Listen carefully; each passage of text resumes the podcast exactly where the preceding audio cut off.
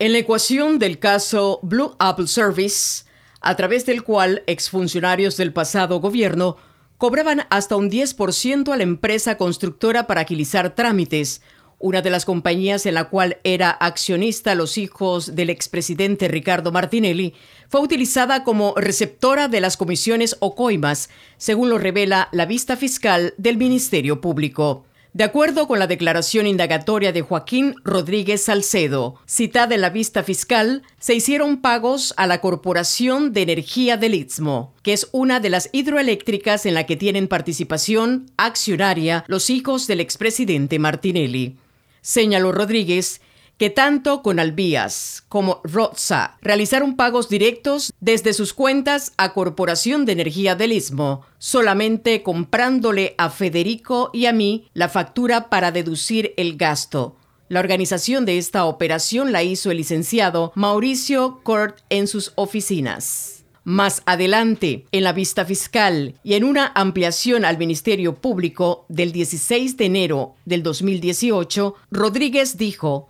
respecto a los pagos a Corporación de Energía del Istmo que obedecían a comisiones que habrían de pagarse por contratos en el MOB bajo la regencia de Jaime Ford. Lo solicitó Jorge Espino. Lo que puede indicar es que los fondos pagados a Corporación de Energía del Istmo no pasaron por las cuentas de Federico Barrios, sino que fueron girados directamente por las empresas al beneficiario, entiéndase Corporación de Energía del Istmo.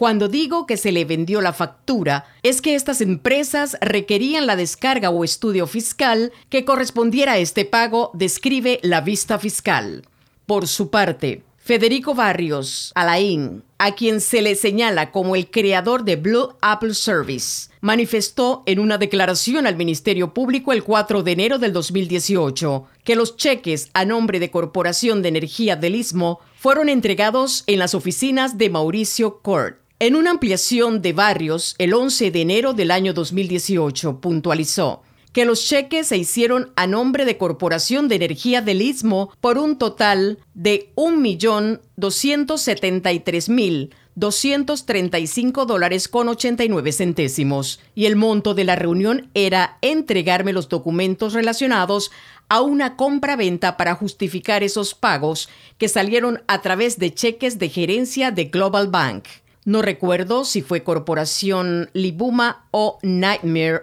Overseas. El contrato era para que fuera suscrito por Evelyn Yvette Vargas Reinaga, por Fundación Lemar como vendedora y Génesis de Gracia en representación de Corporación Libuma como compradora. Este contrato consiste en la compra-venta de acciones de la empresa Bosques Arrecifes Corales del Atlántico. Luego, Rodríguez se presentó voluntariamente al Ministerio Público para devolver tres cheques de los que había recibido Corporación del Istmo y sumaban más de 2 millones de dólares.